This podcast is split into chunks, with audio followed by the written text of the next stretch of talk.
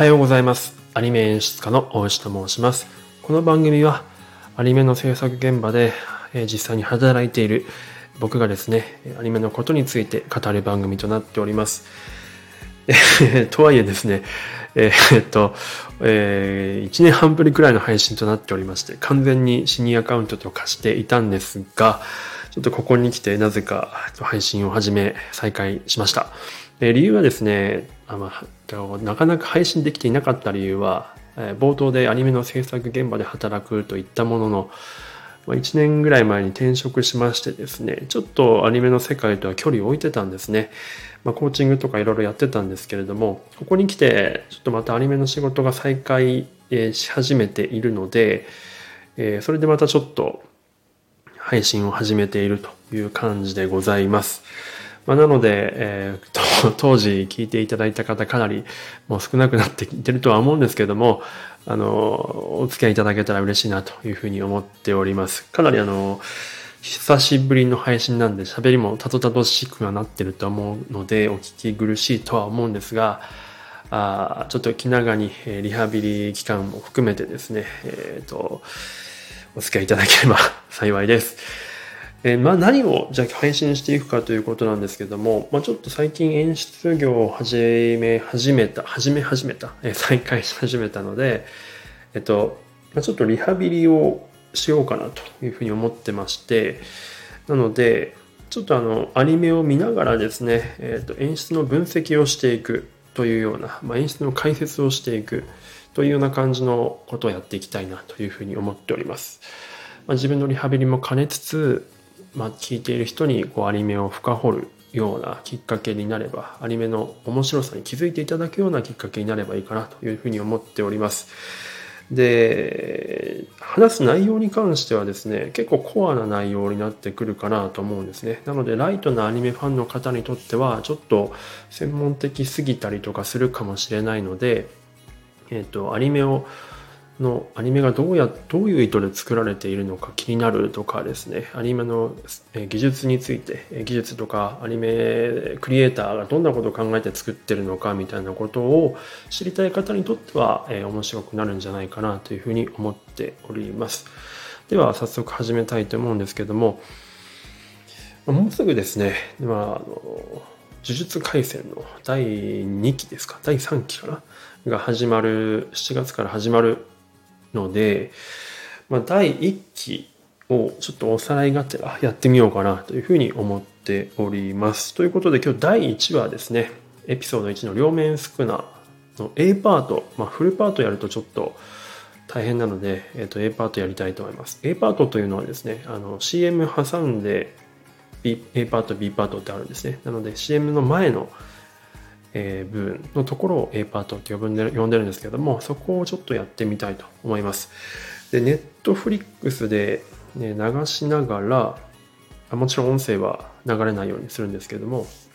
えー、とリアルタイムでコメントしていこうかなと思ってますのでもし、えー、ネットフリックス見れるような環境の方は一緒に再生ボタンとかを押していただくとより臨場感があるのではないかなというふうに思っております。ではやっていきたいと思います。準備よろしいでしょうか？ちょっと準備できてない方は一度再あの再生を止めていただいてですね。では準備ができたらやっていきたいなと思います。ネットフリックスのエピソード1ですね呪術廻戦。では再、えースタートしたいと思います。用意スタート。はい始まりました。はい、で早速これ虎杖の主観から始まるんですけれども、まあ、五条とのシーンですよね。でこれ原作と比較すると全然違う始まり方になっているところが、えーすごく興味深いですね。えーっと1話の狙いっていうのはこれは呪術廻戦に限らずなんですが1話の狙いっていうのは特に冒頭ですよね。えーまずは見てる人の心をぐっとつかむということがとても大事になってきます。作品の一番最初の挨拶の部分なのでなのでインパクトに残るシーンにしなきゃいけないんですね。なので原作だと伏黒が五条先生に電話しているシーンから始まるんですけどやっぱりそれだとインパクトが弱いということでいきなり主人公が捕まなんだろう、えー、と動けなくなっている状態から始まる。でそしてそのオープニングの前ですねオープニングの曲の前にえ五条先生からですね、えーと、なんか死刑が決定してるよみたいなかなりこう強いワードを放り込まれるっていうところでオープニングに入るっていうこれはとても強いインパクトに残る始まり方になってると思うんですけどもこれは本当映像にした時用にえクリエイター陣の方でよく考えられた構成になっているのかなというふうに思いますし、えーとまあ、見てる僕らもですね狙い通りがっつりと心をつかまれるオープニングになっているかと個人的には思います。で今ちょっとオープニングが流れていますね。でオープニングに関してはまた別個撮ろうと思うんですけども、まあ、とてもこれ、うんと、テンポのいい曲なので比較的オープニング作りやすいんじゃないかなと思うんですけどオープニングの作る時ってやっぱりサビの部分ですよね。でテンポよくアクションシーンを刻んでいく。特にはこれアクションアニメなんでアクションシーンをサビに叩き込むっていうのが結構ポイントになってくるんですけど、まあ、それがとてもよく、えー、作りやすい曲になってるかなというふうに思います。はい今オープニングがけました。あのもしちょっとストップしてコメントしたい時は、えーと、ストップするっていうふうに言いますので、えーと、それまでは普通に流しています。で今オープニングを上げて、えーと、虎杖がですね、えー、病院に電話してるシーンなんですけどこれもアニメオリジナルのシーンですよね。うんこれも特別なシーンかなと思ってます。まあ、虎杖の家を映してるので、まあ、おじいちゃんとどんなところに住んでるかっていうところを、えーと、セリフを使わずに、えー、説明しているどんな環境で彼が育ったかっていうところを映像だけでセリフなしで一発で見てる人に伝えるっていうインパクトがあるのかなと思っています。インパクトという効果ですね。があるのかなというふうに思います。はい。で、今、学校ですね。夜の学校に来ました。伏黒ですね。ここで伏黒が初登場になります。で、彼が影から登場したっていうところが、えっ、ー、と、彼のか、なんて言うんでしょうね。まあ、術式を表している、彼の特性を表している登場シーンというところで非常に、これも狙っているなという感じの登場シーンになってますね。ちなみにキャラクターのやっぱ初登場シーンっていうのは、そのキャラクターの特徴、まあ、挨拶のシーンなのでやっぱすごく気を使うところではあるかなと思っていてここもすごく工夫されてるなと感じます。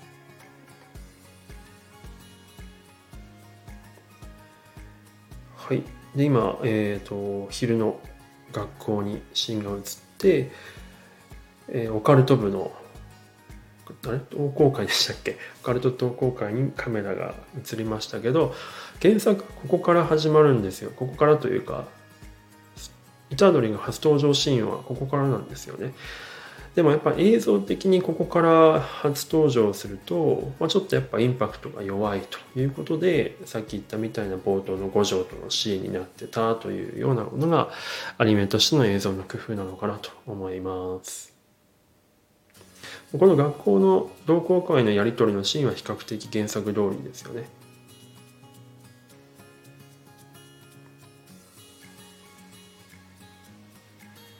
うん、すみません。黙って見てる時は若干沈黙が続くかもしれません。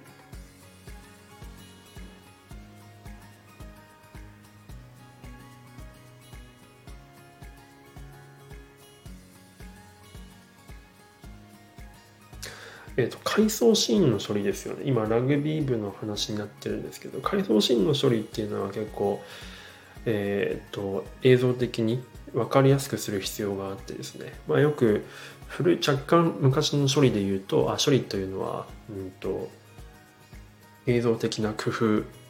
映像加工処理のことなんですけども昔だとえー、っと何でしたっけ？色を変えるっていうのが古典的な手法ですよね。あのちょっと今単語が出てこないんですけどあセ,、え、セピア調ですね。セピア調にするのが昔の処理だったりするんですが、まあ、今回のそのラグビーの話ラグビー上のエピソードの話も色を変えていますね。でもそれはセピア調ではなくてちょっと、えー、コントラストを高めたりとかするっていう工夫になってますけどもまあでも現在進行形のシーンとは明らかに見た目から変えるっていうところの工夫がやっぱり回想シーンとしては分かりやすくする工夫としてされています。はい。で、これな、えっ、ー、と、体育教師が出てきましたね。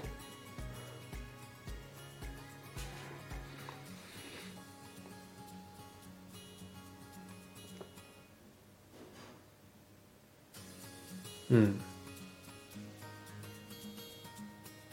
まあ、この辺はコメディ色が強いですよね。多分この後のシリアスなシーンとの、えギャップを作るためにコメディっぽくのコメディっぽいところを強調してますね。はい。で、今グランドに戻ってきて伏黒のシーンなんですけど、ここで樹齢初登場ですよね。で、樹齢の処理、ここに関しては特に特別なことをしていないっていうところがまた、うん、ポイントですね。まあ、ちょっと理由はわからないんですが、まあ、樹齢ってこの作品の、なんて言うんでしょう、うんと、まあ、代表的なあモチーフというか、えー、ものだと思うんですけども、それの初登場シーンで特にこう、特別な処理をしてないっていうのはまた興味深いなというふうに思いました。特に理由はちょっと自分の方では私の方では思い浮かばなかったんですが、もし思いついた方はぜひ教えてください。はい。今、えっ、ー、と、鉄球投げですか？のシーンですね。ここで虎杖の人間離れした身体能力が証明されるんですけども、うん。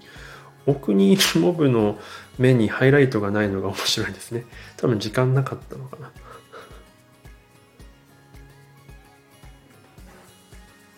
はい 30m 投げた後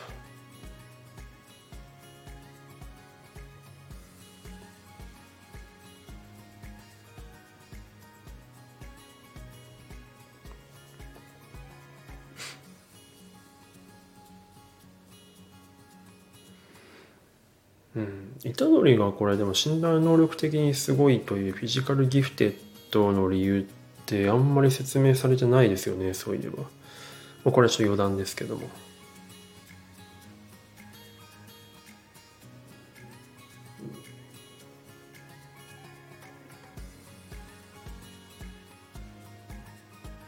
ここで伏黒と虎杖が初めて同じカメラに収まりますがピントをちゃんと両方に合わせないところがポイントですね。ここでお互いがお互いをちゃんと認識してないので、ピントが両方同時に合わないっていうところが、何て言うのかな。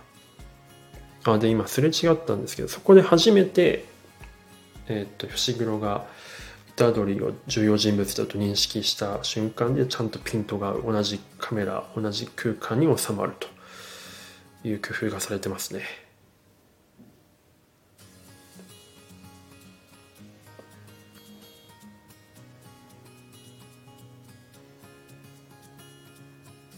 はい、で今病院に来ました。おじいちゃんのとこに来ましたね。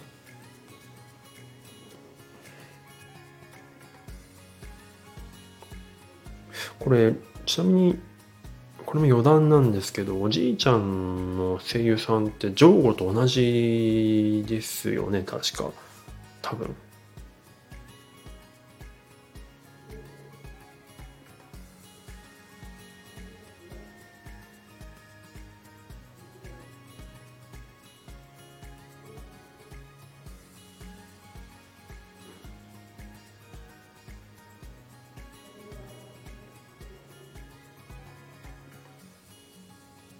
うん、男はかっこつけて死にてんだっていうセリフのね、おじいちゃんいいですね。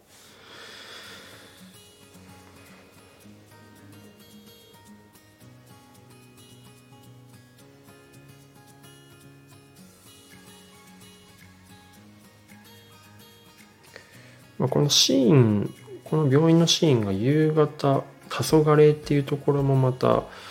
うんなんとなくこのおじいちゃんの寿命がもうすぐなくなってしまうんじゃないかみたいなところを暗示していていいですよねやっぱここ朝日のし朝のシーンだとちょっとその不穏な空気にはならないのでまあこの後の展開の都合上っていうのもあるんでしょうけどまあ夕方になってるってやっぱポイントですよね。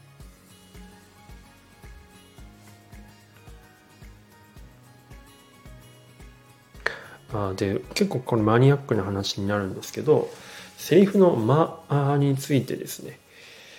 大体あちなみにアニメってですね1秒を24分割しているんですけども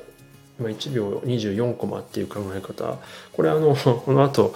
えっ、となんだっけ全員直人とかのちょっと式ともちょっと似てくるんですけどもあれもちょっとアニメの応用になってるんですけど1秒24分割して計算して動かしてるんですねキャラクターを。でこの時にセリフとセリフの間についてですねどれぐらい取るんだっていう話を結構ポイントになってくるんですけどやっぱセリフの間って重要なんで例えば虎杖が話した後次のリアクションとして、えー、伏黒が何コマ後何秒後に話すのかっていうこの間を全部紙のタイムシート上で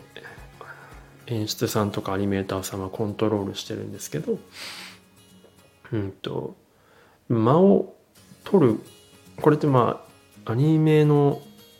ジャンルというか、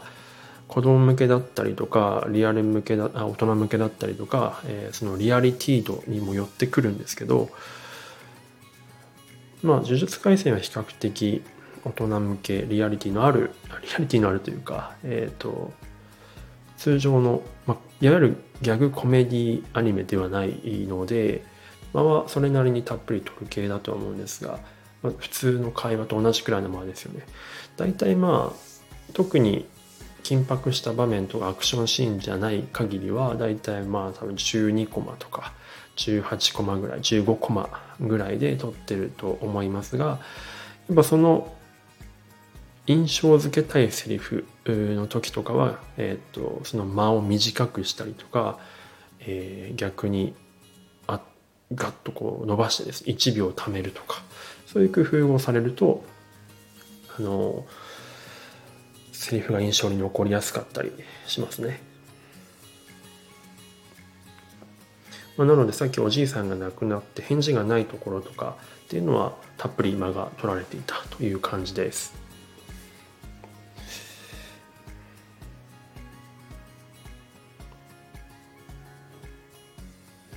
はい、今、特級呪物、スクナの指についての説明です。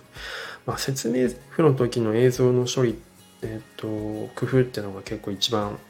なんて言うんでしょうね、えー、工夫のしどころというか、アクションシーンとかっていうのは、まあ、ある種、アニメーターさん頼みのところはあるんですけども、やっぱり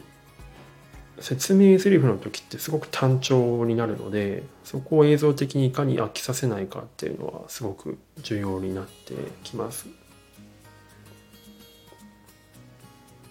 はい、で今伏黒の「そいつ死ぬぞ」っていうところもですねちょっと工夫が一つありましたね。音楽不穏な音楽が BGM で流れていたんですけど死ぬぞのところで音楽が、えー、ボリュームダウン、まあ、絞られるっていうんですけどもっていうような工夫がされてましたね。なのでそいつ死ぬぞというところが、えーと、観客にとってインパクトの残るような工夫がこれは音的な工夫ですね。がされていましたね。音楽についても結構これは深掘りがいがある感じではありますよね。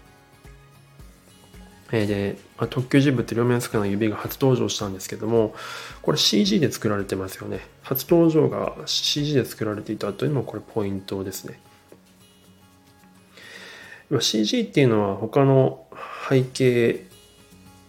美術さんが描く背景だったりとか、アニメーターさんが描くキャラクターのセルとは違って、ちょっと見た目の質感がやっぱり違和感があるんですよね。なので、今、呪物というその、うんと、普通ではありえないものを映像的に一発で分からせるために CG を使っているというのはこれは分かりやすい工夫というか効果的だなというふうに感じます。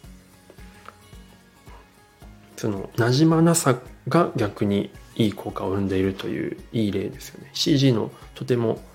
いい使い方だと思います。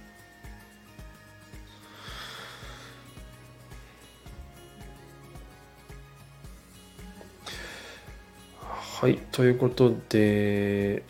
これ、あれですかね。多分 A パート終わってますね。一旦ここで終わろうと思います。ちょっと CM が入っ、Netflix だとわからなかったので、では次はですね、また後でタイムコード言おうかと思うんですけど、夜の学校のシーンから始めたいと思います。では、一旦ここで、